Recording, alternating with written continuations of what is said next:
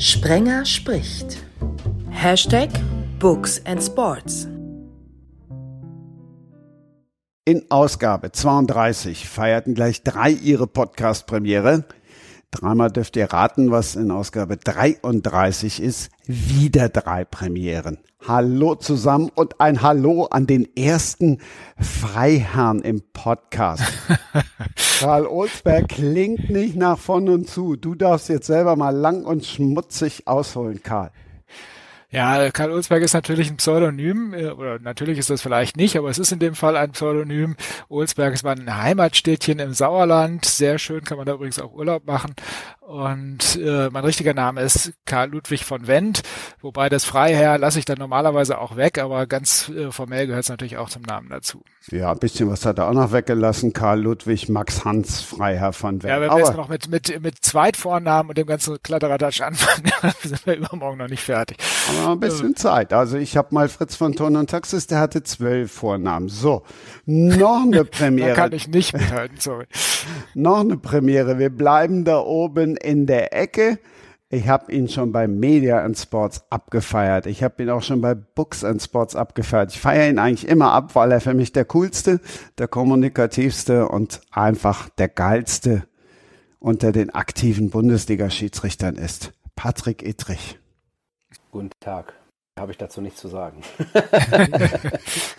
Jetzt ist er ja, ganz. ähm, äh, ja, ich bin jetzt bescheiden, muss ich ganz ehrlich sagen, weil ähm, das sehen natürlich nicht alle so. Aber äh, vielen Dank für diese, äh, für diese Lorbeeren. Das tut mir gut. Ganz bescheiden. So. Und dann, sie ist die zweite Yogi, aber es ist ihre Podcast-Premiere. Nina Winkler. Hallo. Vielen Dank, dass ich da sein darf. Ich habe ja mich so ein bisschen gefragt, wie ich denn in diese Runde überhaupt reinpasse. Ja, und wie Das passt frage du? ich mich auch. Ja.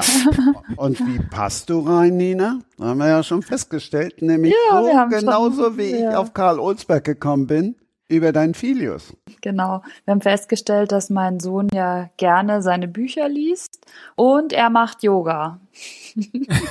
ja, äh, wenn man das so nennen darf. Also sagen wir mal, ich versuche Yoga zu imitieren, so würde ich es mal nennen. Ich habe da eine Mail im Kopf, da, da drücktest du dich etwas härter aus in Sachen Yoga. Ich weiß Ich? nicht genau, was ich. Nee. Nein, nein, äh, Karl schrieb mir, dass seine Frau ihn überreden würde zu Yin-Yoga und dass er das hinkriegen würde wie, äh, Ein nasser Sackzement, glaube ich. Ja, das war ungefähr die treffende Beschreibung, würde ich sagen. Äh, Und in der Tat, ohne meine Frau, die da äh, tatkräftig und nachdrücklich dran mitgewirkt hat, meine Bereitschaft immer wieder hochzuhalten, mich da selber zu quälen, äh, würde ich das wahrscheinlich auch nicht tun. Aber ich muss inzwischen sagen, nach so ungefähr zehn Malen oder vielleicht zwölf Malen, wenn es hochkommt, merke ich schon, dass es tatsächlich eine gute Idee ist.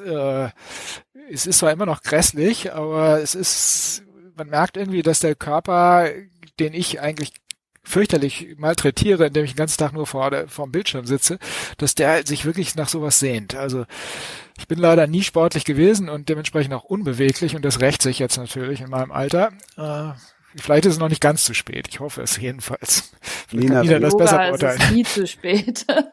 es ist immer der richtige Zeitpunkt, um mit Yoga anzufangen, würde ich mal sagen. Okay, das Und, beruhigt äh, mich. Du, ja, man, du brauchst auch keine Angst haben, du bist da absolut nicht alleine. Also ähm, ich sag mal, gerade Menschen, die Sport machen, empfinden es häufig so, dass sie, wenn sie das erste Mal zum Yoga kommen, dass sie sich noch nie in ihrem Leben bewegt haben, weil gerade dieser Punkt mit der Dehnung und so weiter, das kommt ja häufig zu kurz und da muss Ja. man auch noch teilweise stillhalten und dann reinatmen in die Dehnung. Also ähm, da tun sich viele Leute am Anfang ziemlich schwer. Aber wenn man das ein paar Mal gemacht hat, dann merkt man, dass das gut tut und dann geht man mit einer anderen Einstellung ran. Und das ist es, glaube ich. Das ist, glaube ich, wirklich das Essentielle am Yoga, dass man seine Einstellung bearbeitet und dann einfach so rundum auch gelassener wird.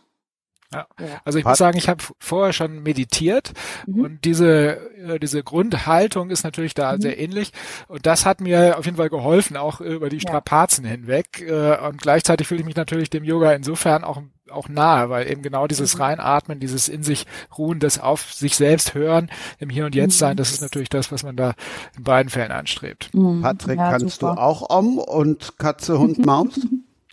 ja, also ich sag mal so, äh, es ist ja so, dass im Profisport auch Yoga sehr verbreitet ist mittlerweile. Das ist jetzt mhm. keine ähm, keine keine Sache Mädchengymnastik, verpönt ist oder so. Also, ja, nein, nein, ich bin ja auch ich bin ein Freund von Yoga. Ich finde es sogar sehr mhm. gut, weil ähm, ich sag mal gerade Männer neigen ja zu verkürzter Muskulatur grundsätzlich und mhm. äh, deswegen sollte man, glaube ich, das immer machen. Vor allem, vor allem ist Dehnung eine elementare Sache, gerade im Sport.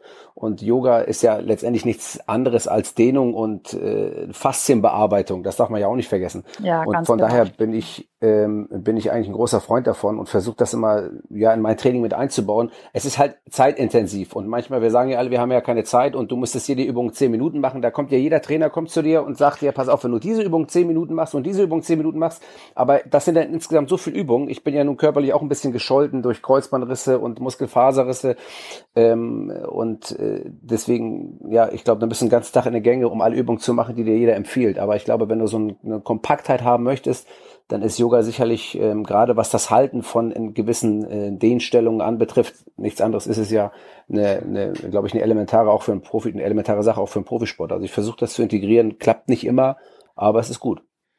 Also es freut mich schon mal sehr zu hören, dass es auch den Leuten, die wirklich was drauf haben, wirklich schlecht gehen kann. Also ich fühle mich da immer wirklich sehr erbärmlich, wenn ich diese Streckübung mache. So ein bisschen wie auf der mittelalterlichen Streckbank. Ja, tut auch ein bisschen weh. Ne? Also ja. Von daher. Oh je. Also wehtun soll es eigentlich nicht. Also man soll immer nur bis an die Schmerzgrenze ran, aber niemals drüber hinausgehen. Und ja gut, aber bis an die Schmerzgrenze ran tut auch weh, ne? Na, naja. Also es ist, es ist, ja, ja, klar. Naja, auf jeden Fall hat Ambition und äh, Wettbewerbsgedanke beim Yoga nichts verloren. Da geht's wirklich nee. darum, sich gut zu tun und nur so weit zu gehen, wie sich's auch gut anfühlt und nicht darüber hinaus, nur weil man denkt, man muss jetzt unbedingt, was weiß ich, die Achillessehne noch ein Stückchen länger machen. Das äh, hat wenig Taug. Also da gibt's wirklich ähm, eher dann Verletzungen und Unfälle, wenn man so denkt. Da muss man echt ein bisschen aufpassen. Also es sollte immer so sein, dass es sich gut anfühlt. Und die beste Zeit für Yoga? Morgens um sieben? Ähm, tatsächlich morgens so gegen fünf, aber ähm, ich sage immer, egal wann, Hauptsache man macht es. Das ist ja eigentlich immer so mit jeder Sportart. Ne? Also wenn du es ja jetzt nicht professionell, sondern hobbymäßig betreibst, dann ist es eigentlich völlig wurscht, wann du es machst. Hauptsache es passt dir in, in den Zeitplan rein und in den Kram und du machst es dann, weil jedes bisschen Bewegung ist besser als keine Bewegung. Das ist meine Einstellung. Karl, du bist ja korrekt. Du bist ja auch eher so Typ Lerche, du schreibst morgens zwischen sechs und sieben. Ja, deswegen käme für mich auch nicht in Frage, da Yoga zu machen, weil das einfach, äh, das Schreiben ist für mich natürlich die höchste Priorität und ich bin mhm. morgens geistig am ja. wachsten, am fittesten und äh, wenn ich da jetzt dann sozusagen das für Yoga verbrauchen würde, diese geistige Kapazität. Wer weiß, vielleicht würden meine Bücher sogar besser werden, weil ich mich vorher besser sammeln kann, kann ich nicht sagen. Aber ja. zumindest äh, bisher habe ich es so nicht gehalten und mache das dann eher nachmittags, äh, wenn ich sowieso auch keine Konzentrationsfähigkeit mehr habe und merke, ja. dass ich jetzt am Schreibtisch nichts mehr verloren habe. Ja, ich glaube, es ist eine Typfrage. Also bei mir ist es tatsächlich so, dass ich äh, niemals in der Früh schreiben könnte. Ich habe meine kreativen Phasen erst so nachmittags ab vier, sage ich mal. Hm. Und davor mache ich ich alles andere, aber nicht schreiben. genau. Ja, kommt halt immer drauf an, wie man, wie man so tickt. Ja, ja, es ist echt eine Typfrage. Und nach dem Yoga dann das Kind, was alle Dörfer gelesen hat, zur Schule bringen? Ähm, ja, also miteinander frühstücken ist mir ganz, ganz wichtig. Und äh, wenn ich Glück habe, dann kann ich meinen Filius auch nochmal zu einer fünfminütigen Meditation überreden, aber eher selten, muss ich zugeben. Wow. Und ähm, ja, manchmal macht er das, aber leider, also für mich cool. nicht, nicht häufig genug. Ja, irgendwas äh, muss da ja rüberkommen, sonst läuft da was verkehrt, finde ich. Karl, ja, nein, ja. Ja, Karl hat gleich drei davon, aber wie ich höre, lassen mhm. die sich nicht zu Yoga überreden, oder? Die, die lassen sich zu überhaupt nichts überreden von mir, äh, aber das ist wahrscheinlich nicht äh, dann doch irgendwie am Alter. Ab Pubertät äh, ist der ja. Alte dann ja doch irgendwie so ein, so ein komischer ja. Typ, der in der e ewig gestrig in der Vergangenheit lebt und keine Ahnung mehr hat, was heute so angesagt ist und so mhm. Tipps wie lies doch mal ein Buch und äh, meditier doch mal, äh, da, da wird nur mit Kopfschütteln drauf reagiert. Naja, aber stimmt ja eigentlich gar nicht. Du machst ja äh, Minecraft offensichtlich auch selber. ich bin natürlich auch der Meinung, dass das überhaupt nicht stimmt. Ja, ich habe manchmal tatsächlich den Eindruck, dass die Jungs, äh, so die sind zwischen 20 und 30, dass die äh, teilweise mehr in der Vergangenheit leben, also in, in der Welt, die sie so als, als Jugendliche, als Kinder kennengelernt haben, als ich, der ich mich zwischendurch dran gewöhnt habe, dass ich nicht mehr kapiere, was los ist und immer wieder neu versuche zu lernen, was ist denn jetzt gerade angesagt und, und wie funktioniert die Technik jetzt und was entwickelt sich da alles und so weiter und so fort. Also manchmal ist es auch eine Frage der, der Selbstwahrnehmung sozusagen. Ist man, ist man eher äh, der Ansicht, ich weiß schon alles, was gerade bei jungen Leuten häufig vorkommt, oder merkt man dann irgendwann mit 60, ups, äh, so richtig viel habe ich doch noch nicht verstanden. Patrick, du legst noch eins drauf, also drei plus eins macht vier, aber die sind noch nicht in dem Alter, dass sie so kompliziert sind, wie Karl jetzt erzählt hat, oder? nee, ist klar. Die eine ist 18, 16, 12 und 4. Also was daran nicht kompliziert sein also, also, äh, also ich bitte dich. Also ich war eben gerade, war ich beim, äh, beim Fußballcamp äh, mit, mit meiner Tochter, mit der Zwölfjährigen, habe die Vierjährige mitgenommen. Die hat auch schon irgendwie Lust auf Fußball. Die anderen sind da nicht so für zu begeistern. Ist aber auch nicht schlimm. Jeder soll das machen, wozu er Lust hat. Bin ich immer, bin ich immer, so ist meine Devise. Hauptsache man hat Spaß dabei. Ähm, aber das ist natürlich in jeder, in jeder ich glaube, glaube, in jeder Phase und vor allen Dingen, was bei uns extrem zutrifft, ich glaube, kleine Kinder kleine Sorgen, große Kinder große Sorgen. Und ähm, da gibt es immer mal Phasen im Leben auch äh, nicht nur eines pubertierenden Kindes, äh, pubertierenden Kindes, sondern auch äh, einfach, glaube ich, normalen sozialen ja, Schwierigkeiten, die jedes Kind hat in jedem Alter ähm, ist es bei uns eher so, dass die Größeren da äh, mehr Unterstützung in Teilen sogar brauchen als die Kleineren. Das mag man manchmal kaum glauben, aber es ist halt so. Und ich glaube, wenn du vier Kinder hast, also ich, man muss ja heutzutage sagen, von einer Frau, mit der man noch verheiratet ist, das ist ja heute nicht mehr, nicht mehr gewöhnlich, dass man sagt, man hat vier Kinder. Da kommt die erste Frage, alle von einer Frau. Ich sage ja, ähm, das ist schon in der Tat was ganz äh, Besonderes. Da bin ich auch ein bisschen stolz drauf. Aber ähm, da muss, das ist schon Höchstleistung. Also Erziehung grundsätzlich sowieso. Ähm, ich sage immer, äh, teilweise ist es einfacher, vor 80.000 auf dem Platz zu stehen, eine Entscheidung zu treffen, als zu Hause zu entscheiden, ob es Pizza oder Nudeln gibt. Ne? Schön gesagt, ja. Das ja. kann ich aber auch. Ja. Ja, weil die Emotionalität halt da ist. Ne? Ich kann mich äh, normalerweise bei Spielern auf dem Platz ähm, kann ich mich äh, emotional distanzieren. Nicht immer, weil ich eigentlich auch ein emotionaler Mensch und emotionaler Schiedsrichter bin. Ich mag auch gerne mal ähm, sagen, was ich denke, aber in einer Form, die die äh, sozial verträglich ist, würde ich mal sagen, auf dem Platz. Allerdings äh, schafft, schafft man jetzt trotzdem immer eine Distanz äh, herzustellen, weil ich die nicht kenne, beziehungsweise nicht hier das emotionale und äh, familiäre Verhältnis habe wie zu deinen Kindern. Die wissen halt, Triggerpunkte äh, kennen Kinder ganz genau bei deinen Eltern. Und wenn man dann eher derjenige ist, der etwas emotionaler ist, dann hat man hier auch mal schon mal ein bisschen Rambazamba zu Hause. Aber, ähm, aber es ist wirklich so. Ähm, Erziehung ist, ist Höchstleistung. Ja, das kann ich bestätigen. Karl, wie kommt, die Frage kommt von meinem Sohn. Papa, frag ihn, wie ein erwachsener Mensch um Himmels Willen darauf kommt, ein Buch über Minecraft zu schreiben. Und zwar nicht nur eins. Ja, das ist eigentlich ganz lustig, weil ich spiele sehr gerne selber Computerspiele und als ich Minecraft kennengelernt habe, da habe ich das überhaupt nicht als ein Spiel für Kinder wahrgenommen. Ich habe zwar von meinem äh, damals, glaube ich, 15-jährigen Sohn äh, gezeigt bekommen, oder ich glaube, der war sogar 16 oder 17 schon, äh, aber für mich sah das überhaupt nicht wie ein Kinderspiel aus. Äh, ist, die Grafik kam mir so sehr vergangenheitsorientiert vor. Ich habe äh, selber früher Spiele entwickelt in den 90er Jahren und so ungefähr sah das auch aus. Und ich war erstmal ziemlich überrascht, aber als ich das dann näher kennengelernt habe, fand ich das schon äh, wirklich sehr faszinierend, was man in diesem Spiel alles machen kann, wie kreativ das auch ist. Und ich habe dann mein erstes Buch geschrieben, so nichts ahnend, und habe dann erst später gemerkt, dass die Leser dieses ersten Romans Würfelwelt, äh, dass die teilweise acht Jahre alt waren. Und ich habe, hä, Augenblick mal, ja, so habe ich das aber nicht gemeint. Das ist doch viel zu viel zu anspruchsvoll, viel zu düster eigentlich für für diese Altersgruppe und schreibt dann seitdem auch immer dazu, dass das ab zwölf gedacht ist und hat deswegen dann später diese Dorfreihe angefangen, die eben auch für Jüngere geeignet ist, ein bisschen, mhm. bisschen lustiger ist, ein bisschen äh, harmloser sozusagen. Äh, weil ich da erst gemerkt habe, dass es, äh, dass das meine eigentliche Zielgruppe ist äh, für die Minecraft-Bücher. Äh, ich schreibe aber gerne immer Dinge, die ich selber gerne lesen würde, die mich selber interessieren.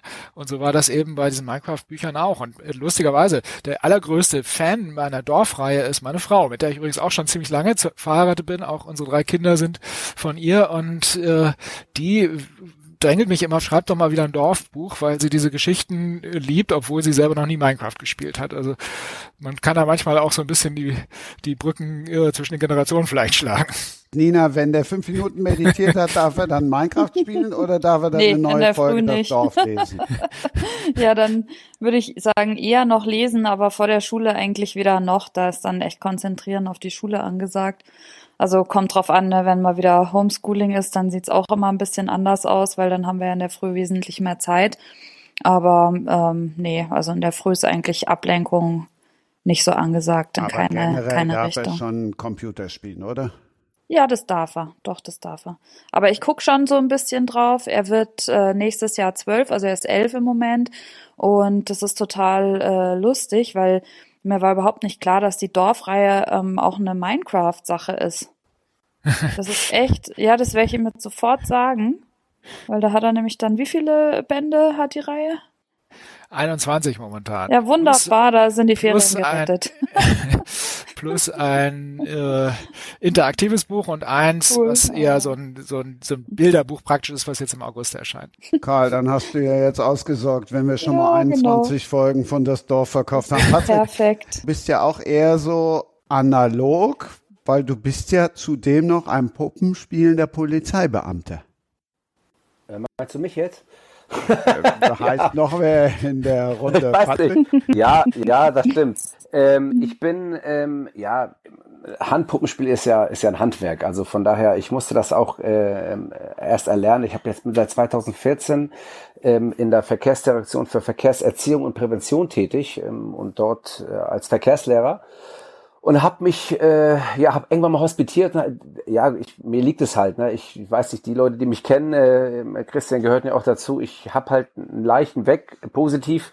Und äh, das kannst du halt auch nur machen wenn du äh, wenn du dich da so ein bisschen hingibst. Das ist ja Theaterschauspiel und du stehst als Polizist halt hinter der Bühne und hast halt Handpuppen auf dem Arm und versuchst halt äh, mit diesen Handpuppen was heißt du versuchst? Also man spielt man spielt halt äh, Puppe und versucht den Kindern dort in diesem Handpuppenspiel zu erklären, wie sie ähm, sicher über die Straße kommen beim Zebrastreifen und bei der Ampel. Und das sind Kinder im Alter, ja, ältere Kindergartenkinder, aber in, in, in, ja, unser Hauptaugenmerk äh, ist erste, zweite Klasse und die Vorschule. Ja, und das mache ich, wie gesagt, seit 2014. Allerdings äh, wechsle ich jetzt demnächst in einen anderen Bereich der Verkehrserziehung weil sechs Jahre, sieben Jahre Handpuppenspiel, die merkst du halt auch in der Schulter, auch im Rücken. Das ist in der Tat ein bisschen äh, so, wenn du da halt jeden, jeden Tag oder jeden, ja, ich, jeden zweiten, ich bin 20 Stunden bei der Polizei tätig, ähm, äh, jeden Tag den Arm hochhältst, dann irgendwann merkst du das halt. Aber es ist eine total schöne Sache, weil die Kinder, und ich glaube, das ist das Schönste, ähm, auch am Polizeiberuf, ähm, in dem ich da tätig bin,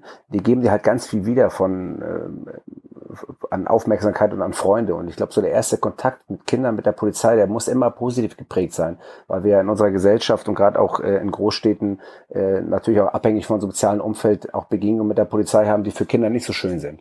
Und deswegen sollte dieser erste Kontakt immer ähm, immer so geprägt sein, dass die Kinder sagen, die Polizei ist was Gutes und was Tolles. Ähm, und das ist sie ja grundsätzlich auch. Und das versuche ich immer mit meiner Art ähm, ähm, den Kindern auch darzustellen. Nicht nur hinter der Bühne, sondern auch vor der Bühne. Und wohin wechselst du jetzt? Ähm, es gibt den sogenannten Plakat- und Liederwettbewerb der Polizei. Das ist auch eine, eine, ein Teil der Verkehrserziehung in Hamburg.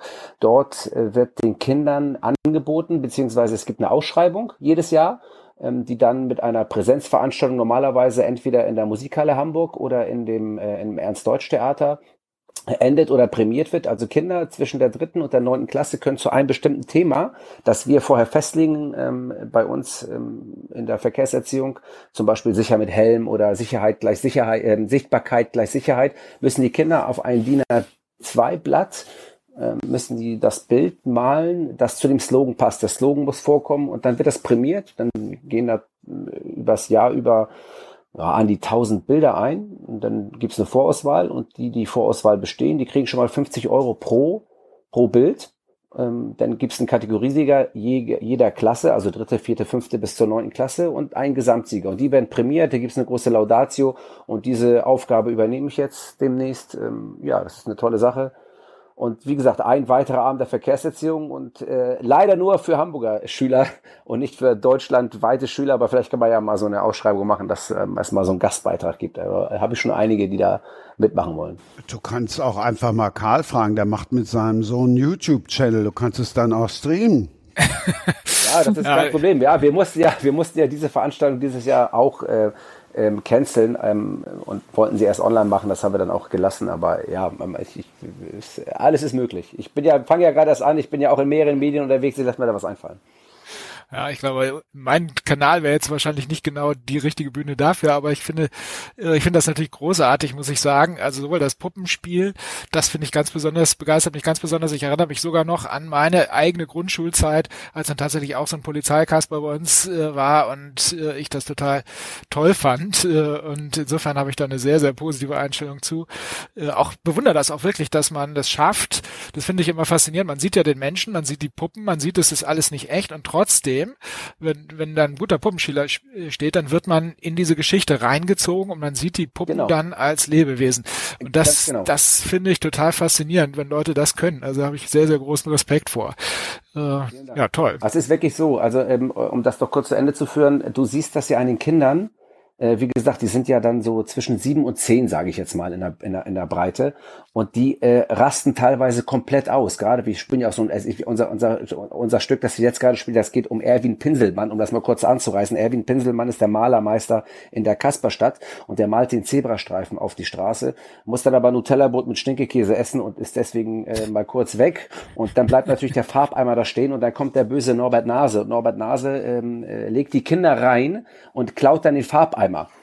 Äh, und äh, diese Geschichte wird nachher mit dem Kasper und Fips, dem Geheimagenten Agenten 00 Banane, weil es ein Löwenäffchen ist, aufgedeckt, geklärt. Äh, Norbert Nase kommt ins Gefängnis und äh, wir machen Verkehrserziehung, weil vorher noch mal dreimal über den Zebrastreifen gegangen werden muss, der da obligatorisch aufgemalt werden soll. Und äh, so geht die ganze und die Kinder rasten aus, wenn wenn dieser Norbert Nase kommt. Ne? Die, die, die, ja. die sind komplett in dieser Geschichte drin. Das ist Wahnsinn, wie man das so miterlebt neben den ganzen Medien, die wir ja heutzutage ja haben und unseren ganzen äh, sag ich mal, die ganze, gefällt, ich muss dazu sagen, meine Kinder sind alle ähm, äh, auf der Rudolf Steiner Schule. Ich selber hab, äh, war nie auf der Steiner Schule. Ich habe eine staatliche Schule besucht, aber ähm, wir sind eh so ein bisschen, äh, was die Medien betrifft, äh, versuchen wir das unseren Kindern, äh, ja, jetzt ja auch nicht mehr, klar, aber ein bisschen der Zurückhaltung zu leisten, damit man ja noch ein bisschen, bisschen irgendwie später damit groß wird, weil man wird damit früh genug in Kontakt treten. Karl, ganz kurz der YouTube-Channel mit deinem Sohn und dann atmen wir einmal kurz durch. Ja, äh, der YouTube-Channel äh, da geht's um Konsequenzen, nennt sich das Ganze, um Entscheidungen, schwierige Entscheidungen meistens, also keine, wo es äh, darauf drankommt, sozusagen die eine richtige Entscheidung zu treffen, sondern oft so moralische Themen. Die erste Geschichte handelt zum Beispiel von der Frage, ob ein Auto entscheiden dürfen sollte, ob in einer krisenkritischen Situation ein Kind äh, überfahren wird oder stattdessen das Auto gegen einen Betonpfeiler kracht und äh, der alte Mann am Steuer dabei drauf geht. Äh, Klammer auf, das Grundgesetz hat eine klare Meinung Meinung zu, Klammer zu, aber äh, in diesem Fall geht es halt mehr darum, was empfinde ich eigentlich als Mensch, äh, der diese Geschichte anhört, richtig und weniger darum, was ist jetzt sozusagen juristisch denkbar oder nicht. Das mal ein Cliffhanger. ja, äh, da gibt's natürlich viele solcher Geschichten. Jede, äh, jeden Sonntag mhm. erscheint eine neue. Äh, manchmal Science Fiction, manchmal in der Realität, manchmal auch in der Vergangenheit oder in Fantasy-Welten. Ist eher nichts für Kinder, für diejenigen, die jetzt hier vielleicht äh, Minecraft hören, aber äh, für andere gerne. Gibt auch große Kinder. Patrick Edrich lebt in Hamburg. Karl Olsberg lebt in Hamburg. Ist kein Dorf wie Pöcking. Sorry, Nina. Seid ihr zwei euch mal über den Weg gelaufen? Nicht, dass ich wüsste, also, aber man weiß es ja nicht. Also nicht bewusst auf jeden Fall, ne? Also das weiß ich, wobei ich auch ganz ehrlich sagen muss, ähm, ich habe zwar mit Mats ein Buch geschrieben, aber ich bin jetzt nicht der große Autor. Also ich bin da auch relativ klar und ehrlich. Ich habe auch nicht so viele Bücher in meinem Leben gelesen. Ich bin nicht der ähm, derjenige, der, ähm, der auch über ein großes Repertoire an, ähm, an, an Bücherwissen verfügt. Das muss ich auch in aller Deutlichkeit sagen.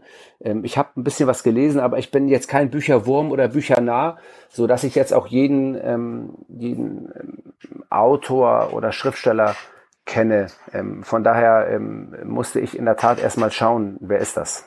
Einer muss ja hier auch bei Books and Sports für den Sports und das. Ich wollte gerade sagen, da ergänzen wir ne? uns hervorragend, ja. denn ich bin so der absolut der unsportlichste Mensch, den ich kenne.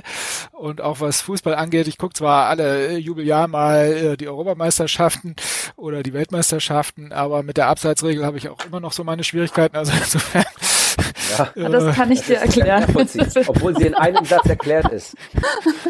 Na, dann mach du den einen Satz und danach macht Nina, danach macht Nina ihr Buch. Wahrscheinlich äh, ist das weniger kompliziert. So, der eine Satz. Wie erkläre ich Abseits? Mein Papa hat mich nämlich neulich auch nochmal gefragt.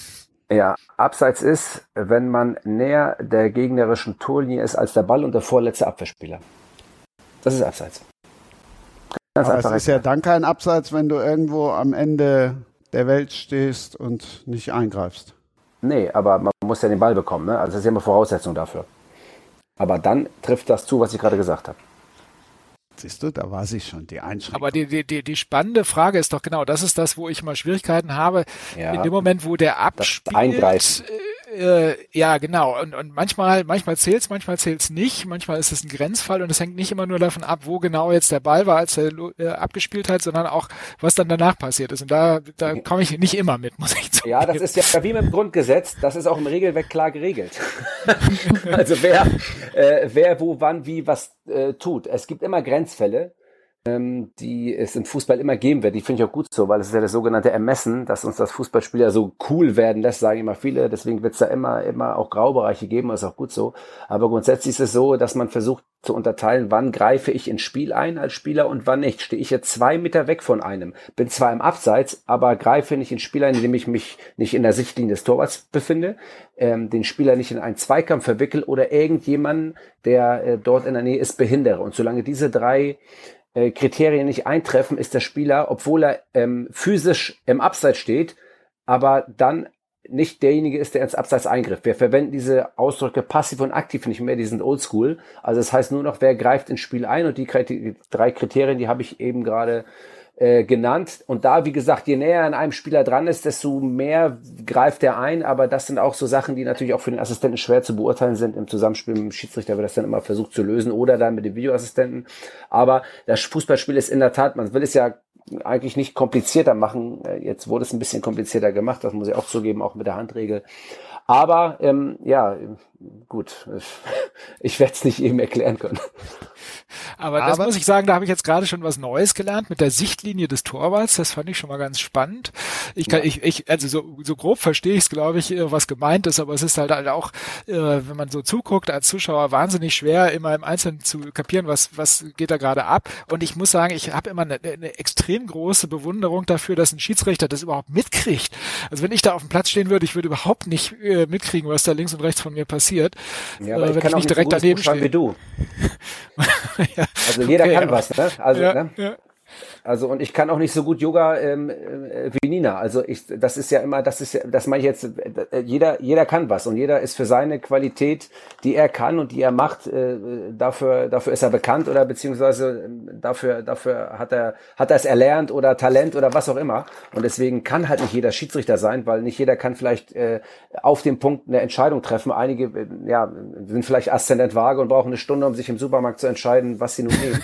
ähm, also von daher jeder jeder hat ja seine, seine, seine, seine Qualifikation und äh, bei uns Schiedsrichtern ist es nun mal so, dass wir das halt äh, ganz besonders gut können. Wie gesagt, ich kann, ich könnte jetzt kein äh, alleine, alleine kein, wahrscheinlich kein Bestseller schreiben. Ich weiß es nicht, aber wahrscheinlich könnte ich es nicht. Nina kann aber nicht nur, nicht nur sich bewegen und biegen, die kann auch schreiben. Nina, dein Buch ja, heißt das Glücksworkout. Ja. Jetzt nimm uns mal mit ins Glücksworkout. Eins hat mich gerade noch glücklich gemacht. Ich habe ja zum Glück gesagt, wenn der da hinten irgendwo steht und nicht eingreift und ich war nicht oldschool und habe nicht aktiv oder passiv in den Mund genommen. Also ich bin jetzt schon glücklich. Die Anna muss du jetzt glücklich machen. ja, dann erzähle ich euch mal was davon.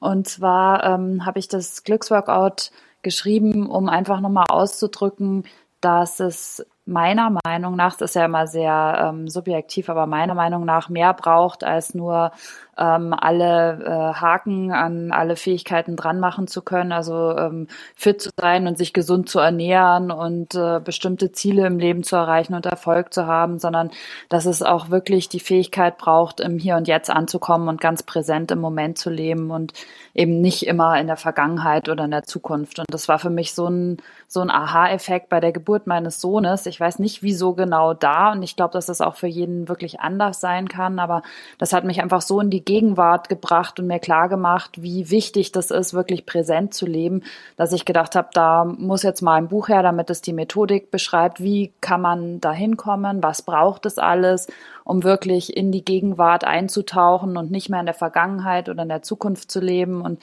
um sich einfach klar zu machen, was für einen selber wirklich wichtig ist. Und das macht mich glücklich.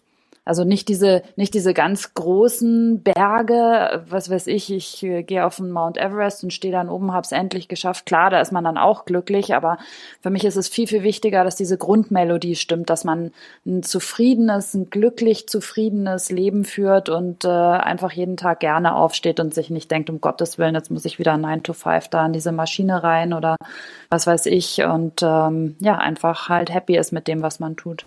Aber es reicht auf dem Kalenderblatt, da brauche ich auch kein ganzes Buch für.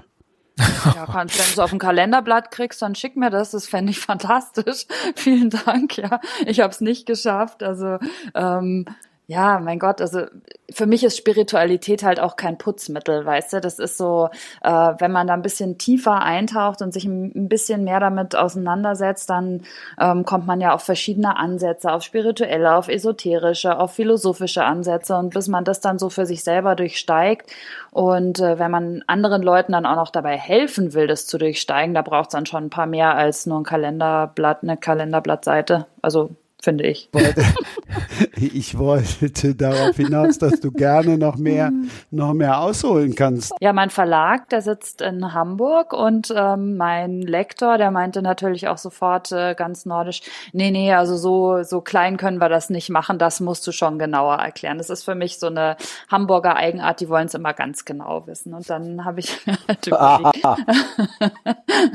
habe ich mir so überlegt, wie mache ich das denn? Und dann bin ich mit meinem Lektor zusammen drauf drauf gekommen, dass ein Vier-Wochen-Programm noch eigentlich total toll wäre. Und da ich ja aus dem Bereich Fitness komme, also ich bin ja nicht so eine reine Yoga-Susi, sondern ich habe wirklich auch schon mal Sport selber gemacht und bewege mich auch gerne und streng mich auch gerne an. Und das merkt man auch in meinen Yogakursen.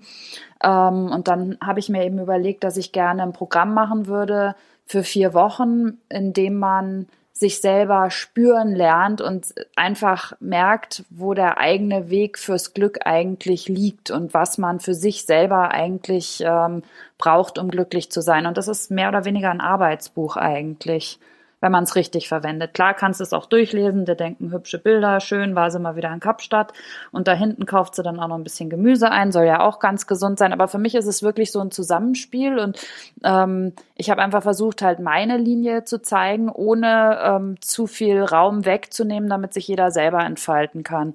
Ich bin jetzt zufälligerweise äh, äh, Vegetarier und ernähre mich rein pflanzlich. Aber das muss nicht bei jedem so sein. Das kann für jemand anderen ganz andere Auswirkungen haben. Vielleicht isst er gerne Fleisch und dem macht es überhaupt nichts aus, dann soll er das bitte machen. Also ich missioniere nicht.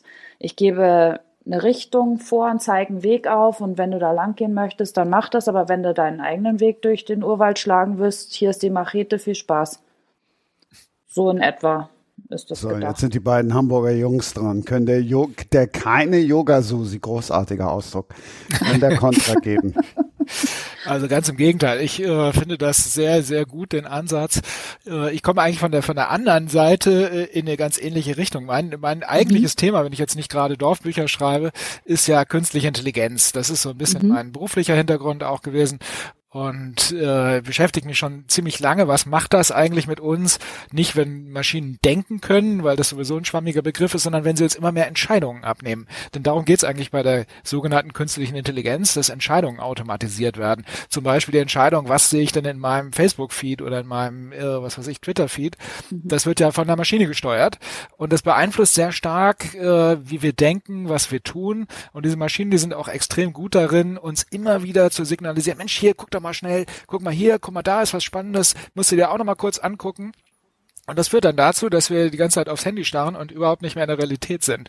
Das beobachte ich dann auch mit einigen Grausen immer wieder auf Spielplätzen zum Beispiel. Dann sitzen da die Mütter, starren mhm. auf ihr Handy, die Kinder spielen da irgendwas. Manchmal kommen sie an, zerren die Mutter so am Rockschoß. Die Mutter sagt, mhm. ja gleich, geh mal weg, muss hier gerade noch irgendwas gucken, muss hier gerade noch irgendwas tippen. Und das, das ist so ein bisschen das Problem unserer Zeit. Wir werden von diesen digitalen Verführungskünstlern, möchte ich sie mal nennen, äh, die künstlich intelligent in dem Sinne sind, dass sie genau wissen, wie sie uns äh, erwischen, wo unsere Triggerpoints sozusagen sind, unsere äh, Spaßpunkte, äh, mit denen sie uns locken können von denen werden wir immer weiter von der Realität weggeführt. Und deswegen ist es total wichtig, egal wie, äh, wieder in die Realität zurückzufinden. Und da finde ich äh, diesen Sportansatz äh, total klasse, muss ich sagen. Ich selbst bin jetzt nicht sportlich, aber Yoga geht ja in eine ähnliche Richtung, Meditation geht auch in eine ähnliche Richtung. Und was ich dazu ganz klar sagen muss, nach meiner persönlichen Erfahrung, das ist echt Arbeit. Das ist echt anstrengende Arbeit, sich mhm. immer wieder aus diesen Gedankenspiralen, in denen man da ab driftet, zurückzuholen und immer so wieder so, nein, du wolltest doch hier, hier jetzt, mhm. nein, du wolltest doch, mhm. dich doch auf deinen Atem konzentrieren. Ich kann das immer noch nicht. Ich mache das jetzt seit drei Jahren und ich kann das immer noch nicht. Ich bin immer zehn Sekunden, ja. dann bin ich wieder in irgendeinem Gedanken gefangen. Ja. Und dann kommt jetzt die Überleitung, wo ich mir, wo ich mich frage, Mensch, da pfeifen dich so und so viele aus. Dann lästern die, die beschimpfen dich in Social Media und da pfeifen sie und dann kommt noch ein Anruf aus Frankfurt und der sagt dir, das war nicht richtig, das war nicht richtig und trotzdem schreibst du ein Buch, das da heißt, warum ich es liebe, Schiedsrichter zu sein. Ich habe das schon ein paar Mal gesagt, das ist halt nicht in einem Satz zu beantworten. Gerade ähm, der Job des Schiedsrichters, ich höre es von jeder Seite, wie kannst du das machen und die beschimpfen dich und das war ja eben genau, was du gesagt hast. Gut, früher hat keiner aus Frankfurt angerufen, als ich 15 war und auf den ersten Sportplätzen hier in Hamburg rumgetigert bin. Gut, ich habe ja lange Fußball gespielt, auch hoch ähm, und ich als Schiedsrichter nun äh, durch die Sportplätze hier ähm, durch ganz Hamburg äh, mich durchgepfiffen habe, da gab es ja noch keine Anrufe aus Frankfurt.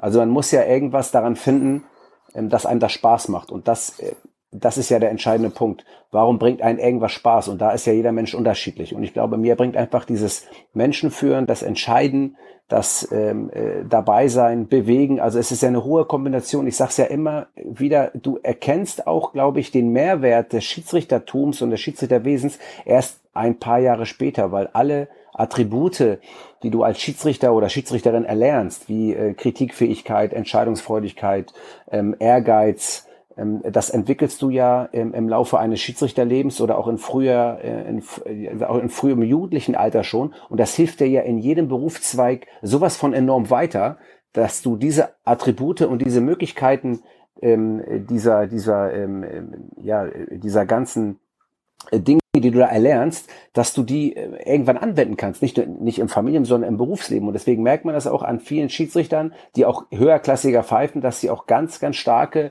Berufspersönlichkeiten sind. Und das kannst du natürlich musst du versuchen im Vorwege schon, ich werbe ja in so vielen Fällen, gerade auch mit dem Buch, ich werbe dafür, dass alle Schiedsrichter werden, weil du dir einfach so ein großes Selbstbewusstsein, es fehlt ja an vielen Ecken und Kanten den Kindern und Jugendlichen heute an Selbstbewusstsein, sich darzustellen in positiver Art und Weise, was herzumachen, sich, sich, sich nicht unterbuttern zu lassen. Ich finde, starke Persönlichkeiten brauchen wir ja einfach, ähm, egal, egal ob auf oder neben dem Platz. Und das, ähm, das, das lernst du als Schiedsrichter oder Schiedsrichterin.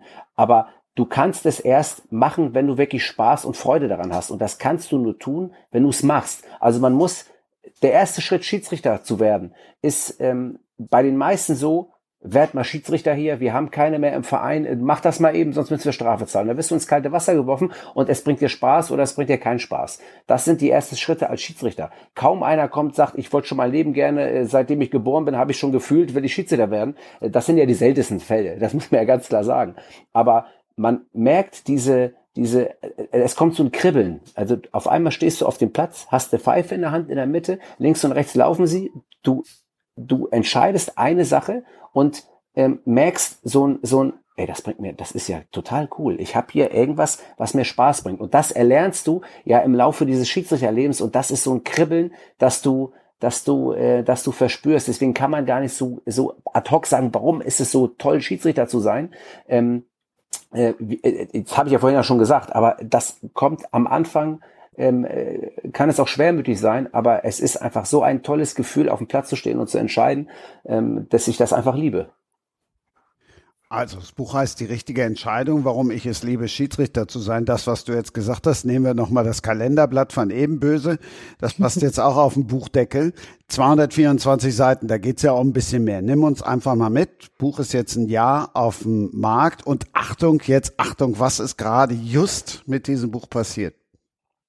Ja, also wie ich äh, vor gar nicht mal so kurzem, also ja, ich schon doch sehr kurzem erfahren habe, ähm, dass das Buch nominiert ist. Also ich, ich, ich muss vorher sagen, ich bin ja wirklich äh, total baff und überrascht, dass mir sowas überhaupt gelungen ist mit beim Co-Autor Mats Nicholson, den ich ja auch in aller Art und Weise noch lobend erwähnen muss, weil er mit mir das zusammen gemacht hat und einen sehr großen Anteil an dem Buch hat, einfach auch ein ganz feiner Mensch ist, ähm, dass man sogar so einen roten Aufkleber auf dem Buch bekommt, Spiegelbestseller. Also äh, früher bist du ja ins, ins Geschäft marschiert, in einen Buchladen und dann hast du gedacht, boah, ey, boah, Spiegelbestseller, boah, da bist du ja so. Und jetzt hast du selber so ein Buch äh, geschrieben, wo sowas draufsteht. Das ist irgendwie schon ein tolles Gefühl, aber nochmal, ähm, ich habe das Buch gemacht, um, um den Menschen den Job des Schiedsrichters näher zu bringen, weil es einfach immer noch nicht viele wissen, was tut der Schiedsrichter überhaupt und was macht er und was zeichnet ihn vor allem aus. Und ja, äh, und jetzt ähm, kam die nächste Nominierung oder ist die erste, kann man sagen, was heißt die nächste, die erste Nominierung rein. Ähm, dass ich für das Fußballbuch des Jahres äh, nominiert bin, 2021. Oh ja, und dann schauen wir mal, ähm, ob äh, man da vielleicht sogar gewinnen kann. Aber das allein, dass man nominiert ist, ist ja schon, das ist ja schon grandios. Also wie gesagt, ich ähm, bin da, ich komme ja aus, ich weiß nicht, viele werden die nicht aus Hamburg kommen, werden das nicht wissen. Ich komme ja aus einem Hamburger Stadtteil, Mümmernsberg, in der sehr sozial schwach ist. Meine, meine Eltern ähm, kommen aus, kommen beide aus Polen. Mein Vater ist äh, Spätaussiedler, ist in Danzig geboren. Meine Mutter ähm, ähm ist, äh, ist, ist ja, hat in Mönmansberg im Pflegeheim gearbeitet, in der Küche, äh, sind beide leider schon früh verstorben und ich komme halt aus einer Gegend, ähm, wo man ja viel gesehen hat, was anderen vielleicht nicht so ganz bewusst ist und ähm, deswegen bin ich da auch, das ist auch ein Stück weit was für meine Eltern, bin ich sehr stolz darauf, dass ich das so irgendwie hinbekommen habe, ähm, so ein bisschen was zu schaffen und ähm, das, äh, da ja, bin ich einfach stolz drauf. Ich bin mir sicher, dass es im Himmel auch eine Bücherei gibt. Das habe ich schon öfter gedacht. Bin ich wirklich sicher. Gibt es irgendwie ein so ein Erlebnis, was die, die das Buch noch nicht haben, lesen sollten, lesen müssen, was ihnen auch noch ein bisschen was mitgibt? Ja, also grundsätzlich ähm, musst du das Buch schon in Gänze lesen, damit du verstehst, wie ein Schiedsrichter tickt. Also ich, wir haben, ich habe ja natürlich auch ein Kapitel, was die Regelkenntnis anbetrifft drin. Äh, die ist, ist aber das Buch ist geschrieben, dass es jeder versteht.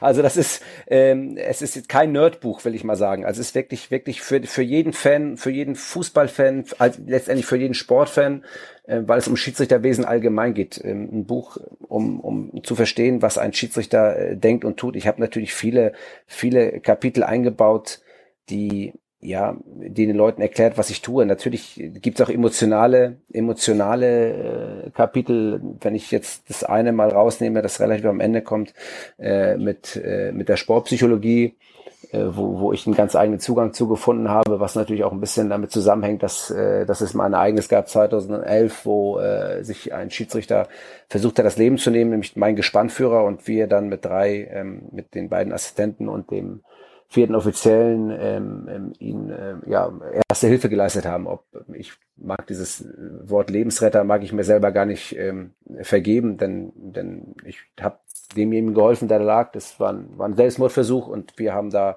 alles dafür getan, dass es ihm wieder gut geht. Also zumindest ähm, zumindest in, im ersten Angriff. Das ist auch ähm, ein Teil ja meiner Vita und auch ähm, im Buch in einem Kapitel verarbeitet. Also es gibt schon viele viele Kapitel, die die ja alle Facetten darstellen, auch Auf- und Abstiege. Wie, wie, wie ist es eigentlich als Schiedsrichter auf- oder abzusteigen? Nicht viele Schiedsrichter haben es erlebt, abzusteigen. Ich bin einer der Schiedsrichter, der auch abgestiegen ist. Wie kann man sich wieder hochkämpfen? Was braucht man für eine Motivation oder gibt es überhaupt eine Motivation? All diese Fragen ähm, ähm, werden da beantwortet. Ich habe nach jedem äh, Kapitel eine Regelfrage äh, aufgeschrieben mit äh, mit äh, mit dem mit den Antworten am Ende. Also man kann sich selber überprüfen ja, ich, äh, wie gesagt, ich mag es gerne wiederholen, mit Mats ähm, jemanden gefunden zu haben, der das, was ich erzähle, zu Papier bringt. Und das ist uns, glaube ich, ganz gut gelungen. Und wie gesagt, nochmal, da sind wir stolz drauf. Ich kann es jedem nur empfehlen, der gerne mal irgendwas über einen Schiedsrichter lesen möchte. Also von meiner Seite erstmal herzlichen Glückwunsch zu dem tollen Erfolg, sowohl was den Spiegel Bestseller Aufkleber angeht, da äh, kriege ich natürlich sofort Neidgefühle, als auch äh, als auch der Nominierung. Das ist natürlich beides großartig und ich kann das gut äh, gut nachvollziehen. Also das Leben schreibt ja immer bessere Geschichten, als wir äh, Autoren uns ausdenken können und kann mir sehr gut vorstellen, dass da viele spannende äh, Geschichten drin sind. Und ich habe vorhin schon gesagt, dass ich das bewundere, wie man da den Überblick behält in diesem Tumult da auf dem Platz und da dann auch noch die richtige Entscheidung trifft und das in Sekundenbruchteilen, das äh, finde ich schon hochspannend. Aber eins weiß ich jetzt schon, das Regelkapitel wird Karl nicht lesen. Das nimmt er einfach aus dem Podcast, schneidet er sich die fünf Minuten raus, wo du alles erklärt hast. Nina, ja. Äh, wenn wir einen Schiedsrichter in der Runde haben, welches Thema darf nicht fehlen? Was denkst du? Also was mich brennend interessieren würde, ist, wie viel Sport du eigentlich selber machst. Du musst ja brutal fit sein, wenn du da auf dem Feld die ganze Zeit hin und her und vor und zurück und nochmal und nochmal. Also der Schiedsrichter steht ja eigentlich immer da, wo die Action ist. Das muss unfassbar anstrengend sein. Wie kriegt man das auch noch unter, wenn man noch einen Job hat nebenbei? Ja, ich bin total fit. Ich sehe auch extrem gut aus. Also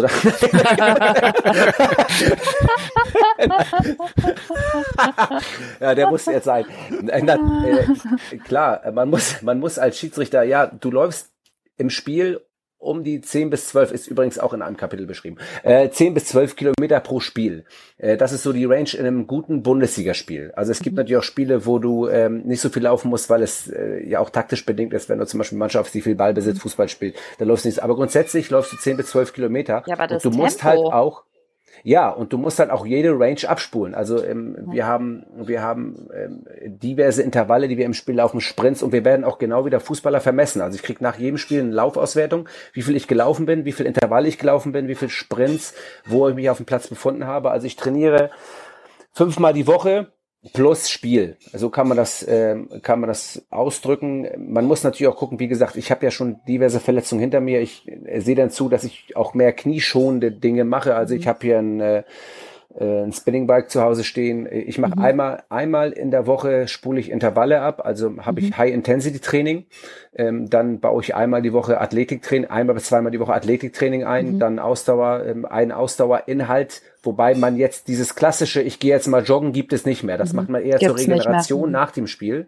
Aber dieses klassische, ich gehe jetzt mal eine Stunde joggen, äh, das ist, ähm, ist gar nicht mehr so verbreitet, weil man entweder sagt, okay, ich mache ein regeneratives Training, mhm. das so sich äh, in der Zone zwei abspielt deines äh, deines deines deines Pulses ähm, wenn man ist jetzt wer ginge vielleicht zu weit wenn man jetzt hier die große Sportmedizin auspackt aber ähm, ich da hat er ja verschiedene Ranges deiner, deiner, deiner Herzfrequenz. Mhm. Ähm, und wir haben auch eine sportmedizinische Untersuchung. Also wir haben einen eigenen Athletiktrainer beim DFB und ich selber mhm. ähm, bin hier in Hamburg im äh, UKE Athletikum, in dem ich äh, auch einen eigenen Trainer habe. Also ich bin rundum mhm. versorgt, auch okay. was medizinisch die Prävention betrifft, auch an physiotherapeutischen Behandlungen. Da gehe ich einmal die Woche äh, anschauen, weil es ja immer, ich bin so ein Typ, ich habe immer irgendwie, egal wie viel ich trainiere und wie, egal wie viel Stabil, äh, Stabilitätstraining ich mache, ich habe manchmal immer Probleme mit einem Beckenschiefstellung, mit einem Vorlauf mhm. im Becken Becken. Und wenn das dann zu sehr am Muskel zieht, dann auf einmal merkst du es wieder rechts unten. Das ist aber auch, glaube ich, den ganzen Verletzungen geschuldet, die ich schon hatte.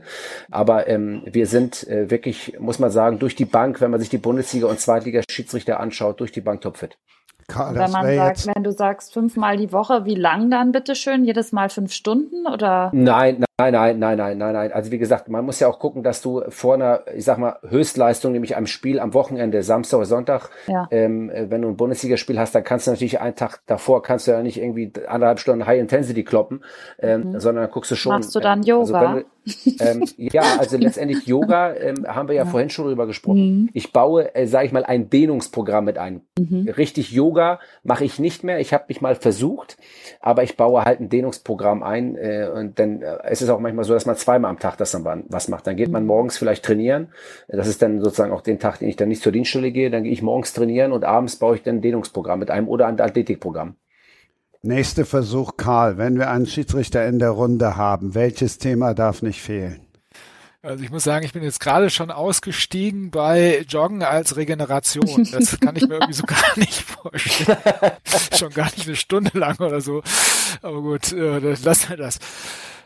Ja, ich bin äh, ich bin nicht ganz sicher. Also äh, Schiedsrichter, äh, das Thema liegt mir natürlich nahe, weil gerade dieses Thema Entscheidungen beschäftigt mich natürlich auch sehr stark, mit sowohl mit meinem YouTube-Kanal als auch immer wieder in meinen Geschichten. Eigentlich jedes meiner Bücher dre äh, dreht sich immer um ein oder zwei signifikante Entscheidungen, die der Held dann im, im, entscheidenden Moment, wie man so schön sagte, treffen muss.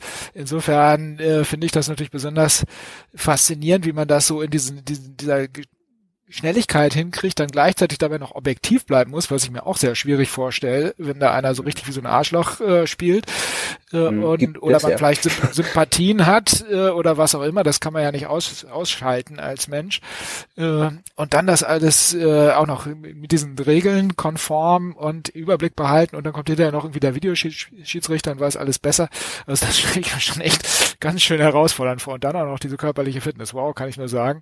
Äh, das ist so irgendwie ganz anders äh, als die Welt, in der ich mich physisch bewege. Es ist natürlich ein bisschen ähnlich der Welt meiner Helden, muss ich sagen. Also manche meiner Helden, die sind natürlich auch schon äh, relativ fit und stark und, Geil. und so. Ja, genau.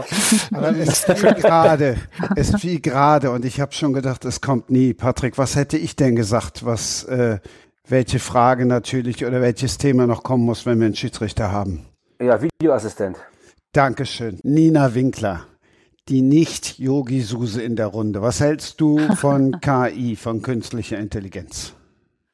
Hm, schwieriges Thema. Also prinzipiell, wenn es äh, gut eingesetzt ist, ist es natürlich toll, aber ich glaube, dass, äh, dass man bei vielen Dingen auch die Interaktion braucht und dass das sehr, sehr wichtig ist, dass man sich persönlich trifft und persönlich austauscht. Also ähm, so gerne ich meinen Computer und die ganzen technischen Möglichkeiten habe, ich stehe, glaube ich, schon eher so auf persönlichen Kontakt und bin ziemlich analoger Mensch. Ich überhaupt nicht und deshalb faszinieren mich auch gerade so Bücher wie eben das, über das uns Karl jetzt ein bisschen was erzählt, denn sonst wäre ich nie auf die Idee gekommen, den VAR, also den Video Assistant Referee, jetzt in diesem Zusammenhang zu nennen, denn da geht es um Ohrstecker, und da geht's um ein Armband und vieles mehr. Karl, klar, worüber wir reden, ne? Ich nehme an Mirror. Nina Patrick, aufgepasst. Dieser Mensch hat dieses Buch vor fünf Jahren geschrieben. Und das, was wir jetzt hören, äh, das ist gerade jetzt brandaktuell. Oder andersrum, vor fünf Jahren ist das Buch herausgekommen. Also geschrieben ist es wahrscheinlich noch länger. Also wir haben einen Visionär oder mindestens einen Visionär unter uns. Ich bin jetzt gespannt. Ja, also ich glaube, da muss ich jetzt die Erwartung wieder runterschrauben. Also die Ideen, äh, dass Maschinen uns immer mehr das Denken abnehmen, die ist, die stammen ja nicht von mir. Äh, die gibt's schon ein bisschen länger. Tatsächlich äh, bin ich aber immer wieder überrascht, wie sehr dann die Technik doch meine eigenen Fantasien einholt, teilweise überholt. Also in der Tat, in Mirror geht's äh, um ein technisches Gerät, ein Gadget, wie man heute sagen würde, ein Smartphone im Prinzip, äh, das über künstliche Intelligenz verfügt und quasi den, den Menschen, dem es gehört, gehört, versucht nachzueifern in gewisser Hinsicht, aber auch gleichzeitig zu steuern und eigentlich will es diesen Menschen nur glücklich machen. Also im Prinzip ganz nett. Äh, Im Prinzip geht es nur darum, äh, ich will, dass mein Mensch, äh, dem ich gehöre, glücklich und zufrieden ist. Und um das zu ermöglichen, lernt dieser Mirror den Menschen möglichst gut kennen, versucht also sozusagen sein Spiegelbild zu werden und fängt dann aber natürlich auch an, diesen Menschen zu beeinflussen, damit er eben die Dinge macht, die ihn glücklich machen und die Dinge nicht macht, die ihn nicht glücklich machen. Das klingt jetzt erstmal gar nicht schlecht, aber wie in einem Olsberg-Roman üblich geht das dann doch irgendwie aus dem Ruder. Und zwar, indem diese Maschine merkt, äh, wenn ich, wenn dieser Mensch mit anderen zusammen ist, die nicht so einen Mirror, so einen Apparat haben, dann kann ich den nicht so gut beeinflussen. Das ist schlecht. Also sorge ich mal dafür, dass die anderen, die keinen Mirror haben oder nicht auf ihren Mirror hören, dass die die Bösen sind, dass die aus diesem, äh, dem Leben dieses Menschen entfernt werden. Das ist nämlich das Problem bei künstlicher Intelligenz. Die ist einerseits sehr intelligent, aber andererseits auch grottendoof, äh, weil sie nicht verstanden hat, was wir eigentlich wirklich wollen, wenn wir sagen, mach mich glücklich. Und da sehe ich eine Riesengefahr äh, generell bei künstlicher Intelligenz, dass sie uns wörtlich nimmt äh, und dann tatsächlich die Dinge für uns entscheidet, die wir eigentlich überhaupt nicht wollen oder nicht gewollt haben, die wir ihr aber gesagt haben, dass sie machen soll. Also das Problem ist nicht, dass die KI, so wie in Schwarzenegger-Filmen, irgendwann mal sagt, ich will hier die Erde beherrschen, weg mit den Menschen, sondern eher, dass die Maschine genau das sagt, was wir ihr gesagt haben, aber nicht das, was wir eigentlich wollten. So ähnlich wie der berühmte Zauberlehrling mit seinen äh, Besen voller Wassereimer oder Wassereimer schleppenden Besen. Ja, und äh, jetzt wäre natürlich die spannende Frage, wann fängt die künstliche Intelligenz an sich einzumischen ins Fußballspielen. Es gibt ja schon Roboter, Fußball äh, in verschiedenen Ligen äh, und äh, irgendwann wird es vielleicht auch Roboter oder künstlich intelligente Schiedsrichter geben. Grundsätzlich ist das sicherlich möglich, dass eine KI das lernt, zu erkennen, wann ist ein Regelverstoß und äh, sich da einzumischen. Vielleicht gibt es das aber ja auch schon, ich weiß es nicht. Äh, also, bevor ich darauf antworte, muss ich dir mal eine Frage stellen. Wie, wie, das ist ja das, was ich an Schriftstellern und an Autoren immer so, so beeindruckend finde. Wie schafft man das, sich sowas auszudenken? Vor allen Dingen, weil der, vor allen Dingen, weil der Typ war mal Unternehmensberater und Marketingmensch. Ne? Finde ich noch ja, faszinierender. Also das ist ja, das gilt ja hm? für, das gilt ja jetzt für jeden Schriftsteller guten hin oder her, aber es geht ja jetzt für jeden, man muss ja sich diese Geschichte ausdenken und niederschreiben und auch noch gut niederschreiben. Muss mal eine gute Geschichte sein.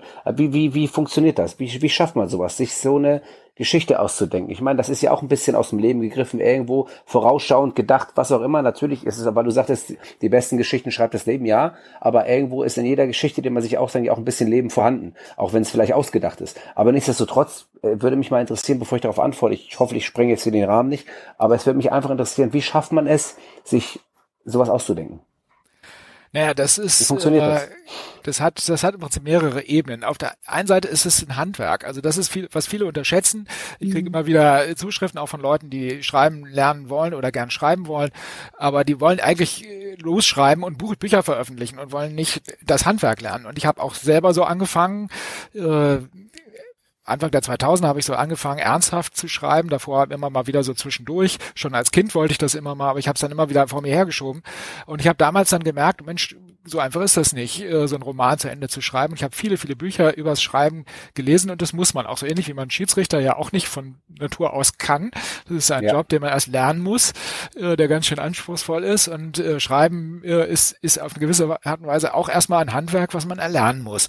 Da gibt es dann bestimmte Methoden, die man anwenden kann, wie man zum Beispiel eine Story strukturiert. Da gibt's die Klassiker, die alten Griechen wussten schon, wie man eine spannende Geschichte erzählt. Da kann man bei denen abgucken. Man kann sich andere Vorbilder nehmen.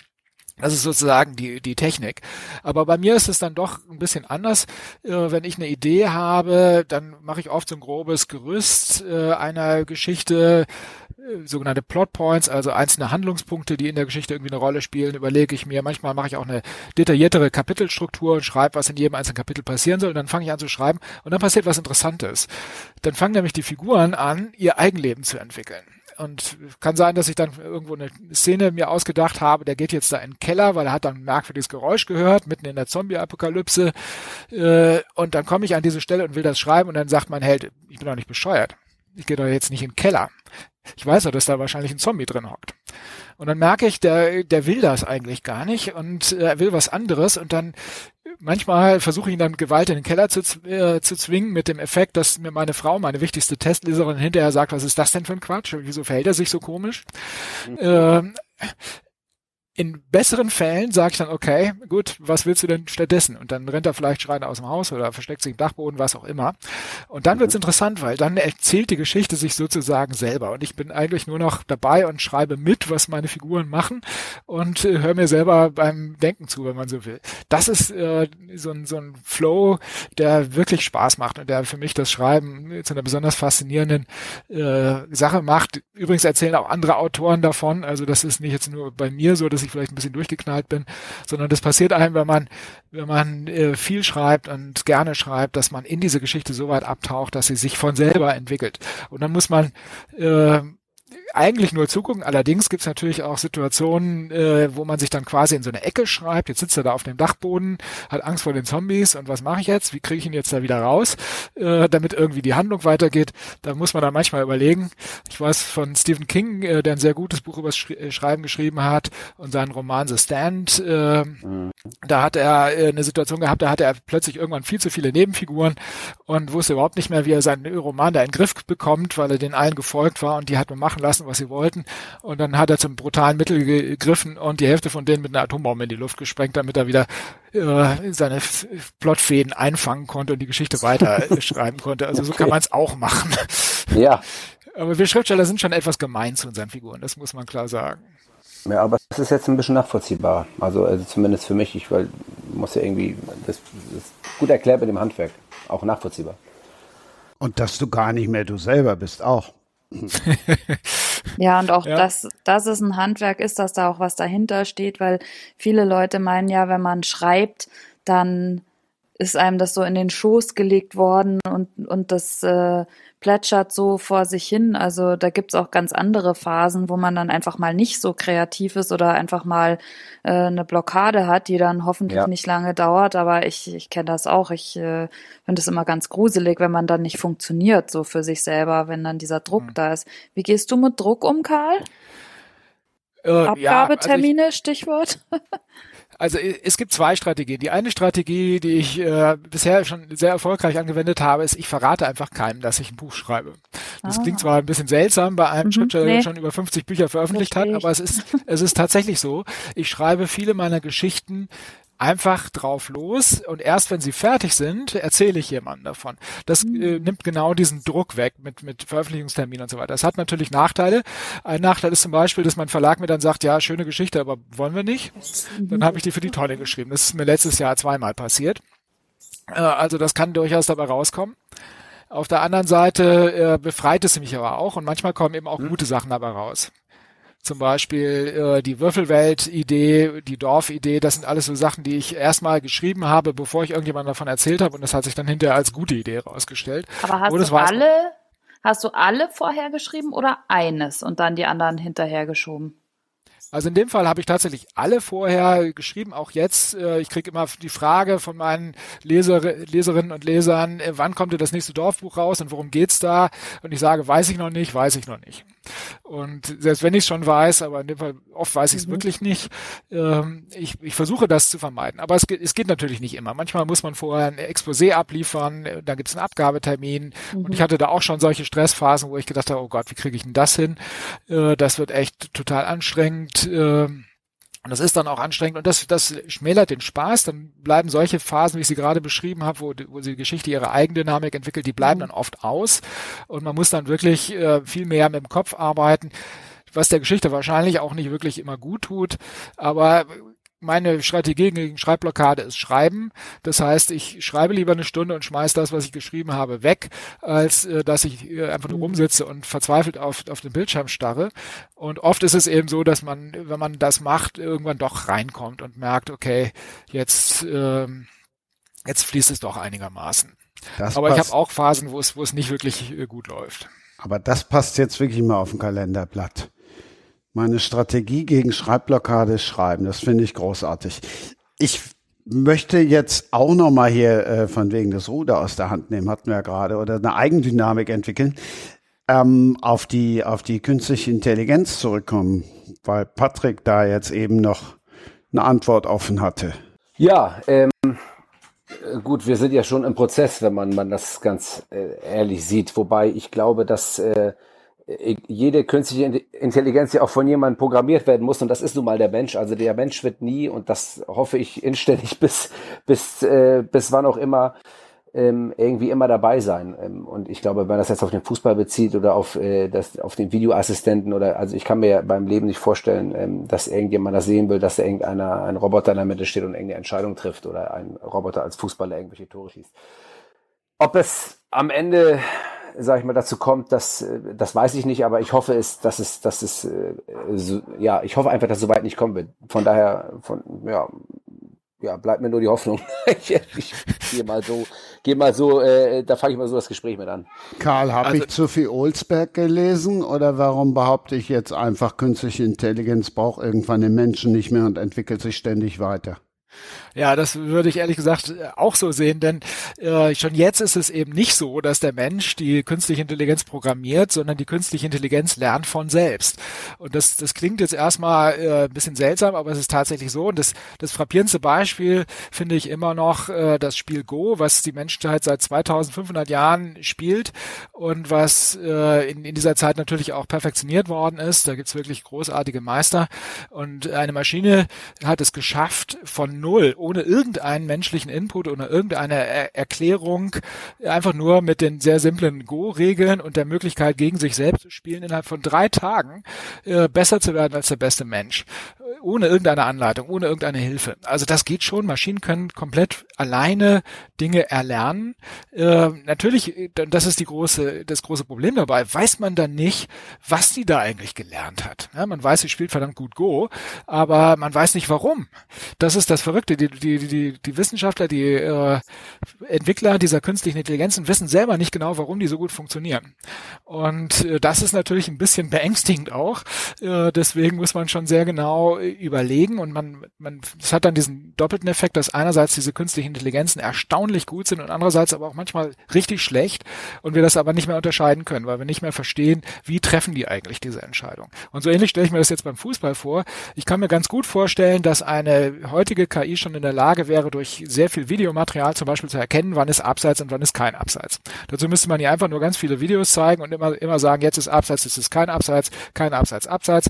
Irgendwann kann die das. Und dann kann sie auch in einer Situation, die sie noch nie zuvor gesehen hat, wahrscheinlich ziemlich gut entscheiden, das war Abseits oder das war kein Abseits.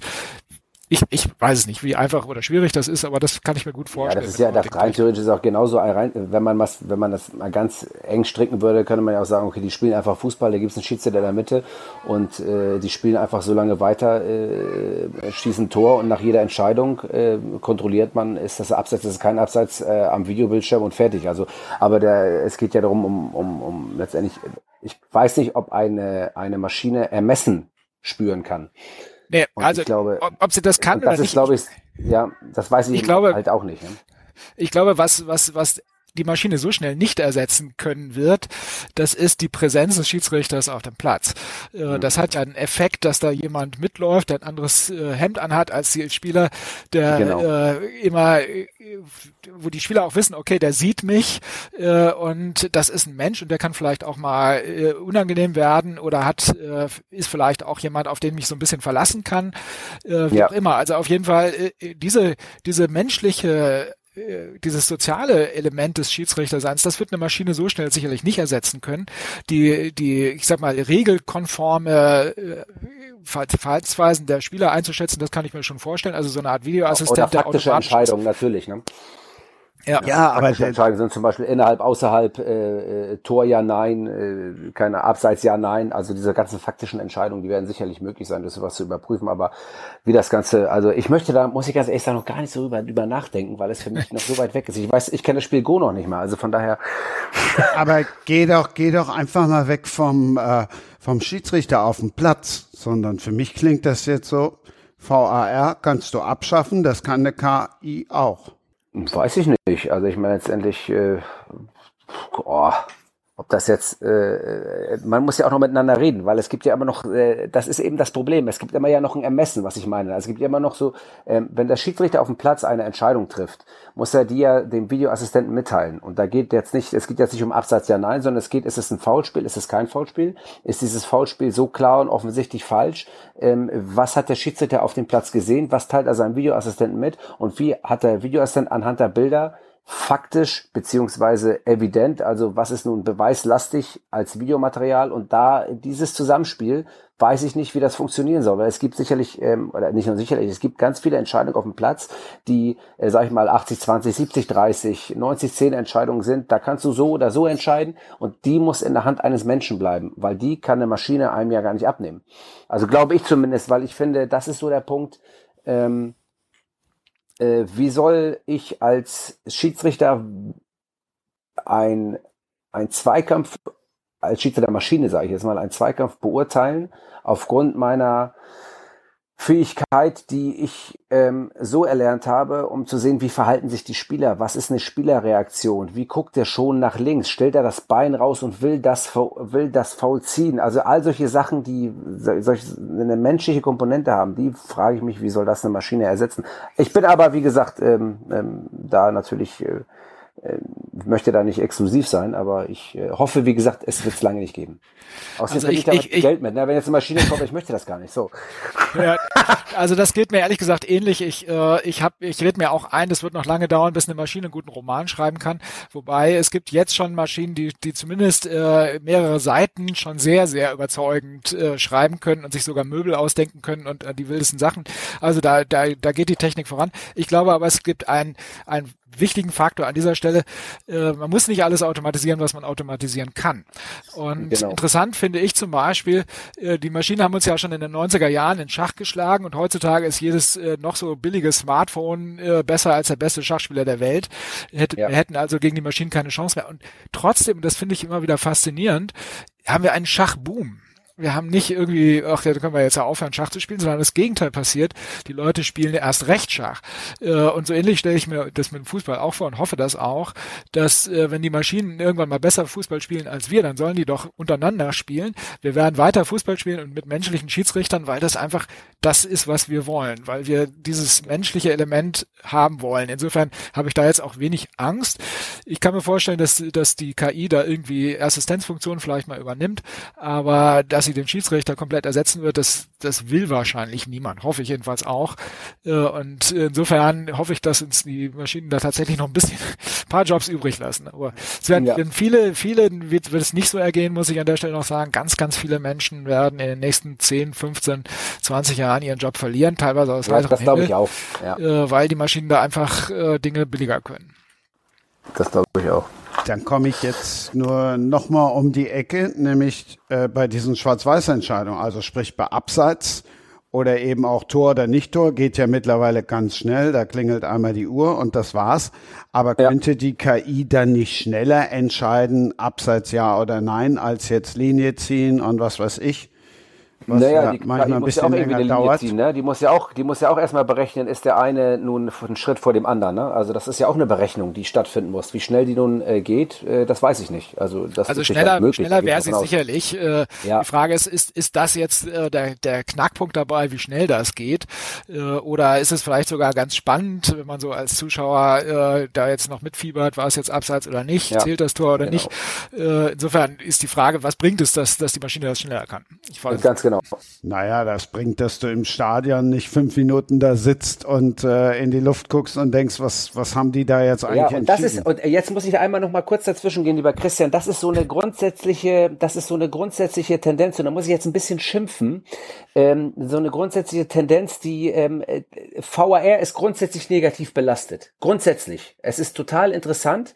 Ähm, egal in welche Richtung man geht, immer wird irgendwie negativ auf dieses System abgespielt. Ich bin auch eher ein Oldschool-Typ und eigentlich auch ein Freund von, wenn der den im, äh, mit dem Fallrückzieher in den Winkel knallt und er ist links oben drin ähm, und auf einmal wird mir äh, wird mir belegt, dass ich irgendwie einen Schritt im Abseits stand, ist das natürlich äh, Emotionskiller logischerweise. Aber äh, was das ganze System glaube ich, an, äh, an Fehlentscheidungen, die es früher gab, aufgedeckt hat, die interessiert heutzutage in unserer Welt keinen mehr. Also wenn wir jetzt 100 Entscheidungen haben und 95 sind richtig, über die spricht ja keiner, dann spricht man über die fünf, wo es zu lange gedauert hat, die falsch waren und die die Leute aufgeregt haben.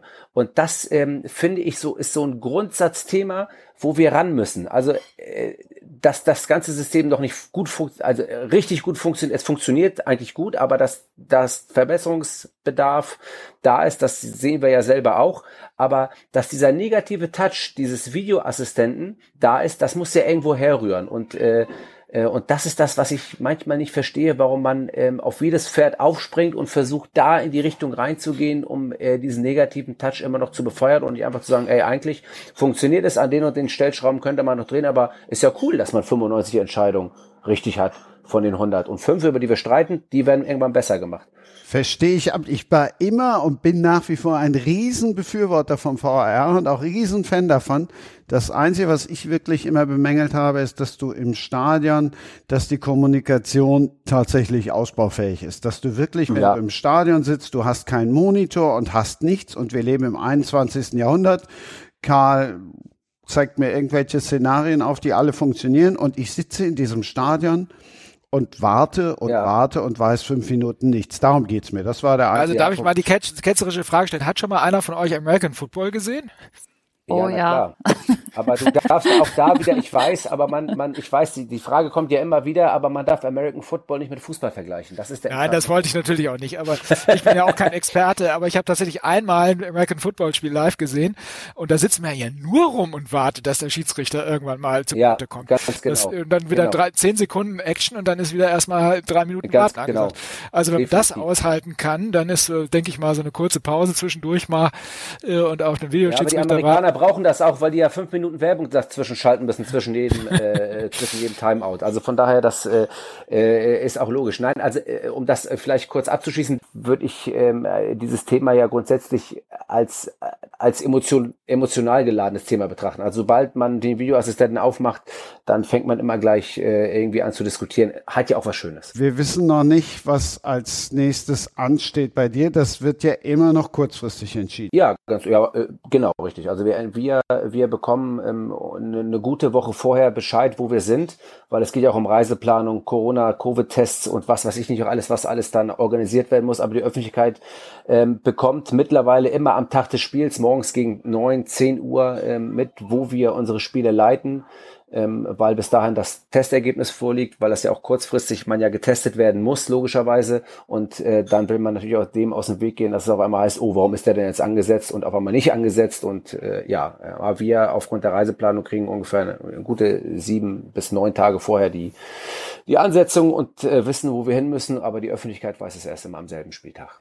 Dann vielen Dank an dich. Ich kann dir sagen, dass nächstes Mal einer dabei ist, dessen Verein du die Saison schon gepfiffen hast. Thomas Spiegel vom FC Schalke 04. Nina, Südafrika, wo du gerne sonst Yoga machst, ja gerade ja. nicht so richtig gut. Wie wär's mit der Provence? Och, warum nicht? Okay, dann Völlig egal wo. Also ähm, Yoga kannst du ja eigentlich überall machen, wo du Platz hast für deine Matte. Und ähm, klar, Südafrika ist meine Wahlheimat, weil ja mein Sohn auch halber Südafrikaner ist, sind wir da häufig und haben auch Familie dort. Aber ähm, ja, da wo meine Matte ist, mache ich auch Yoga.